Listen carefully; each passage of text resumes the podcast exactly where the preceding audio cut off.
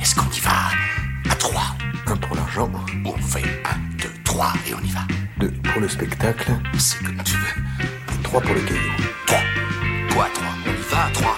3. D'accord. 1, 2 et ensuite 3. Ouais. Oui, oui. D'accord. En trois films spécial Robert De Niro, on passe aux pépites de sa filmographie. L'acteur, je le disais, a fait plus d'une centaine de films, des films très connus donc, mais d'autres un peu moins. Vous en avez choisi trois pour nous. On commence par un que je ne connaissais pas du tout. Je me tourne vers toi, Guillaume. Ça s'appelle Sanglante Confession, avec un, un réalisateur dont je ne connaissais absolument pas le nom non plus, Ulu. Grobard. On dirait un faux nom. Alors, c'est- il y Il a un piège parce qu'il y a un S et normalement, il me semble qu'on prononce pas le Grobard. S. C'est Ulu Grobard, Grobard. qui est. On euh, dirait un faux nom. Il y tient. hein. Voilà. Il y tenait. Il est mort, du gros bar? Euh, alors, j'ai un doute. Ah, Je suis ouais, pas allé, euh, J'ai l'impression qu'il est Mais comme on parle du gros bar, je vais juste faire euh, très rapidement son. En fait, c'est quelqu'un qui vient du, qui a commencé dans le cinéma très tard et c'est une personnalité assez marginale dans le Nouvel Hollywood. Donc le Nouvel Hollywood, c'est fin des années 60, début des années 80. Et il a été assistant pour de grands réalisateurs comme Arthur Penn, Ciné Lumet, euh, Elia Kazan. Et c'était quelqu'un qui était, ouais, qui venait de- du théâtre. Voilà, pour lui, c'était le théâtre. Et il a fait un film, il a récupéré un film. C'est Le Récidiviste. Alors, c'est un film culte pour euh, Tarantino et c'est un excellent polar avec Dustin Hoffman. Un film que Dustin Hoffman devait mettre en scène lui-même et qu'il n'a jamais réussi à faire. Et il lui a confié, en tout cas, ce, film. Donc, il vient de là, Ulu Grobard. Sur euh, vraiment rapide sur le récidiviste avec un titre français qui spoil le film Oui. puisque ça n'arrive qu'à la moitié du film qui est récidive hein. donc c'est un peu dommage mais Ouais. bon fin de la parenthèse C'est straight. C'est comme. comme- Straight euh, Up Non, non. Non, non, non, non. un- euh, euh, je me souviens plus mais c'est quelque chose qui ne spoile pas euh, en, en anglais quoi. Est-ce que c'est pas Straight Time? Alors, après cette digression, je reviens sur c'est Confession. important de parler d'Ulu Grobard. On n'a pas l'occasion Non, parler non, non, mais c'est quelqu'un qu'on a complètement oublié. Oui, c'est une personnalité en marge du nouvel Hollywood. Et donc, pour resituer, donc Sanglante Confession. Alors, pour aller directement, c'est un polar. C'est un film noir, on pourrait dire, euh, joué euh, par euh, De Niro, bien sûr, et un autre monstre sacré du nouvel Hollywood, c'est Robert Duval. Ils se sont sans doute croisés dans le parrain numéro 2. Je ne sais, je- non, ils n'ont pas de, de, de scène en Ah commun. non, c'est pas la même époque. C'est pas la même Euh, époque, tout à fait. Et donc, euh, le, le- pour en, en deux mots, l'histoire, ça se passe dans le, à Los Angeles dans les années 40. Euh, une jeune prostituée est assassinée et euh, un flic joué par Robert Duval mène l'enquête et il se rend compte que son frère, qui est euh, Robert De Niro et qui joue le rôle d'un prêtre euh, assez haut placé dans le clergé, est indirectement lié à cet assassinat. Donc c'est une affaire qui rappelle celle du Dahlia Noir, euh, affaire très marquante, donc euh, adaptée d'un roman. Alors c'est un roman qui est paru avant celui de James Ellroy euh, sur le Dahlia Noir. Et le Dahlia Noir, faut savoir que c'est un, fait divers qui a énormément marqué Los Angeles, qui marque un petit peu la fin d'une certaine naïveté à Hollywood. Voilà, c'est là où on dit que Los Angeles est rentré dans l'après-guerre, après ce fait divers assez sordide. Et donc il y a un numéro d'acteurs entre les deux qui est vraiment... voilà, c'est deux monstres sacrés qui ont deux manières de voir le, le métier de comédien totalement différentes. Là, je voudrais faire un parallèle avec Louis de Funès et Bourville, c'est-à-dire autant Ro- Robert Duval, c'est quelqu'un qui fonctionnait juste. énormément à l'instinct comme Bourville, autant De Niro, lui, c'est quelqu'un qui avait besoin de faire dix fois une prise pour vraiment euh, appréhender au mieux son rôle. Et dans ce film, il fait encore preuve d'un- d'une sorte de perfectionnisme à l'excès. Il va se surinvestir. Euh, donc, comme il joue le rôle d'un prêtre, euh, il va apprendre la messe en latin. Il va, euh, il va accompagner prêtre pendant des mois. Il sort du tournage de Raging Bull, euh, donc il a énormément grossi. Il va garder un peu du poids de Raging Bull pour interpréter ce prêtre, être un petit peu bien en chair. Alors il n'est pas gros, hein, mais on voit il n'est pas, il est pas tout mince. C'est pas le Travis Bickle de, de Taxi Driver. Voilà, en tout cas dans les, grandes lignes un petit peu ce qu'il est capable de faire et va jouer énormément sur les silences. Il y a énormément de silence et Ulu Grobard, parce qu'on parlait de lui, comme c'était quelqu'un qui est venu du théâtre, il jouait énormément sur l'intimité entre les comédiens. Euh, il distille quelque chose qui est vraiment de l'ordre de l'intime, euh, il y a énormément de non-dits et il y a beaucoup de second rôle. Et en fait, c'est un film qui pourrait lui-même être une série. Parce qu'en fait, chaque personnage, alors il y a Charles Durning, il y a plein de petits acteurs comme ça. En fait, cette histoire de, meurtre euh, pourrait être racontée de différents points de vue. C'est ça qui est très intéressant. Et c'est dans la forme, alors c'est assez classique, mais c'est formellement superbe. Il y a encore une musique, on parlait de la musique de Stanley Myers pour euh, Voyage au, au bout de l'enfer. Et là, il y a la musique, pareil, très mélancolique de Georges Delerue, qui, soutient la dramaturgie du film. Et c'est vraiment une pépite. Vraiment, je recommande énormément. Alors, c'est un film du Nouvel Hollywood qui a été réalisé au tout début des années 80. Mais en fait, on est vraiment, on sent vraiment la patte euh, années 70. Faut surtout pas. Alors, si je le vends comme un polar des années 80, on va s'attendre à Alarme Fatale et on n'est pas du tout dans ce registre-là. hein. Autant le dire.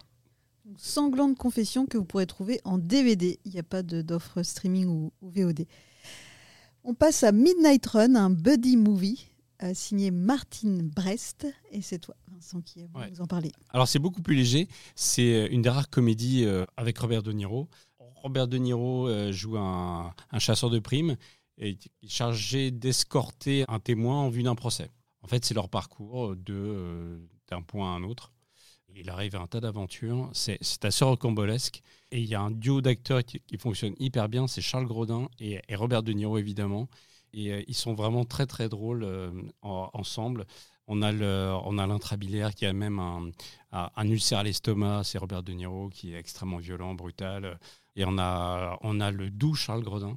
Et en fait, c'est un buddy movie qu'on pourrait vraiment. euh, en fait, la comparaison avec L'Arme Fatale n'est pas folle parce qu'on a, le, on a le même degré de plaisir.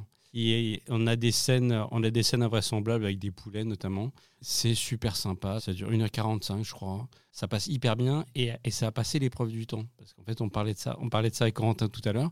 Et, euh, je l'ai revu il y a moins d'un an. Et euh, il se dégage un truc hyper sympa de ce, duo de comédiens euh, pour, une raison simple c'est qu'on a, a de l'action et des blagues et tout. Mais on a de vrais personnages avec une vraie relation, en plus une relation qui évolue avec le temps. Évidemment, au début, ils peuvent, ils peuvent pas s'encaisser. Et à, à la fin, ils deviennent, euh, c'est pas les meilleurs amis du monde, mais, en- mais en tout cas, ils s'aiment bien. Et, et ça donne un film extrêmement humain et, et qui, à nouveau, a passé, euh, a, a passé l'épreuve du temps. C'est Midnight Run. Alors vraiment, là, c'est- hein, euh, inconnu au bataillon pour euh, à, peu près, euh, à peu près 90% des gens, je pense. Mais c'est hyper sympa. Vraiment, je vous recommande. Et Alors je- moi- Vas-y, vas-y.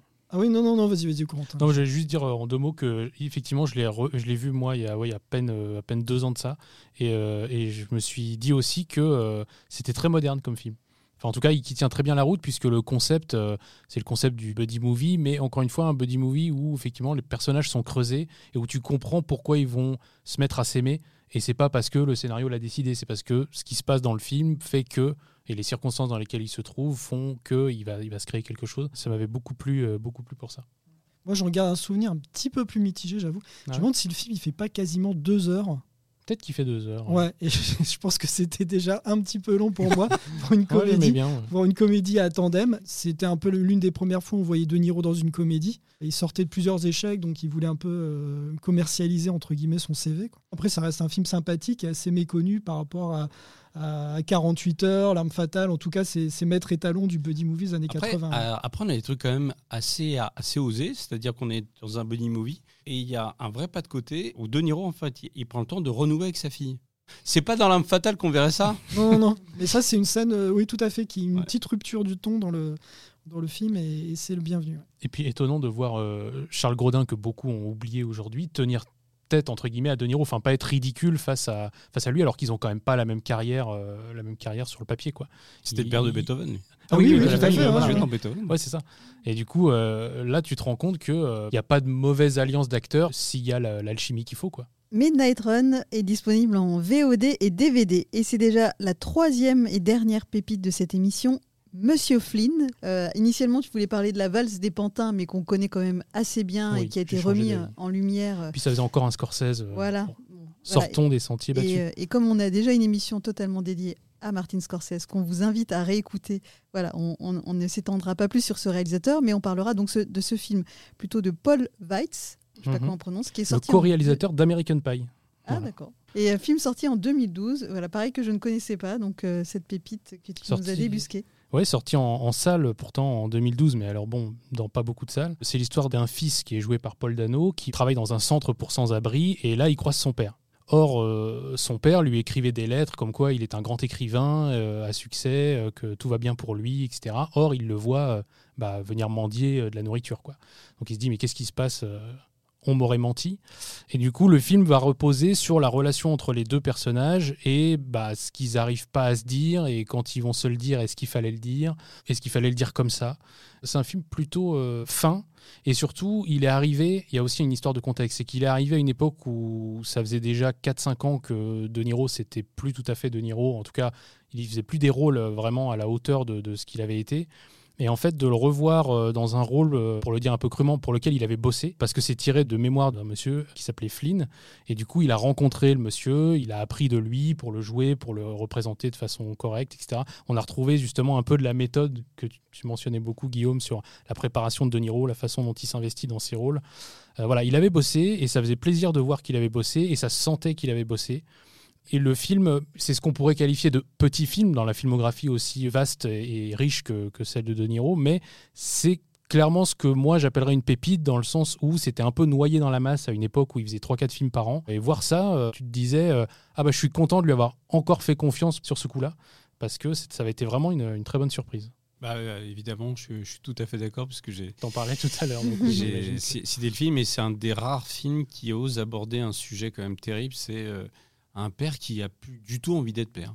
Hmm. C'est Il est très dur d'ailleurs avec Ah, Paul Dano. incroyable. euh, incroyable. Ils ont, ils ont des propos qui sont. qui- voilà. un film assez poignant. C'est un film poignant et dur, donc il faut le lancer en le sachant. On est toujours habitué à voir Paul Dano dans des circonstances compliquées, mais là, il y a des... c'est vraiment très compliqué. Donc euh, je vous encourage à, à le regarder. De mémoire, c'est pas très long, mais je n'ai pas vérifié la durée.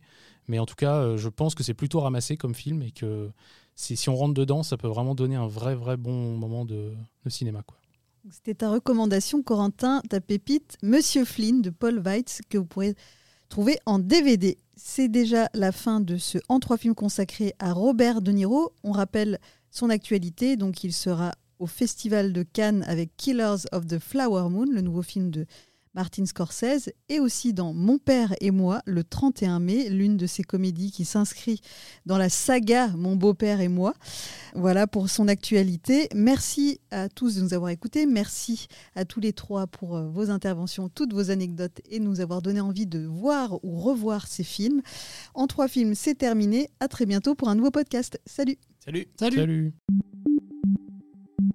Allô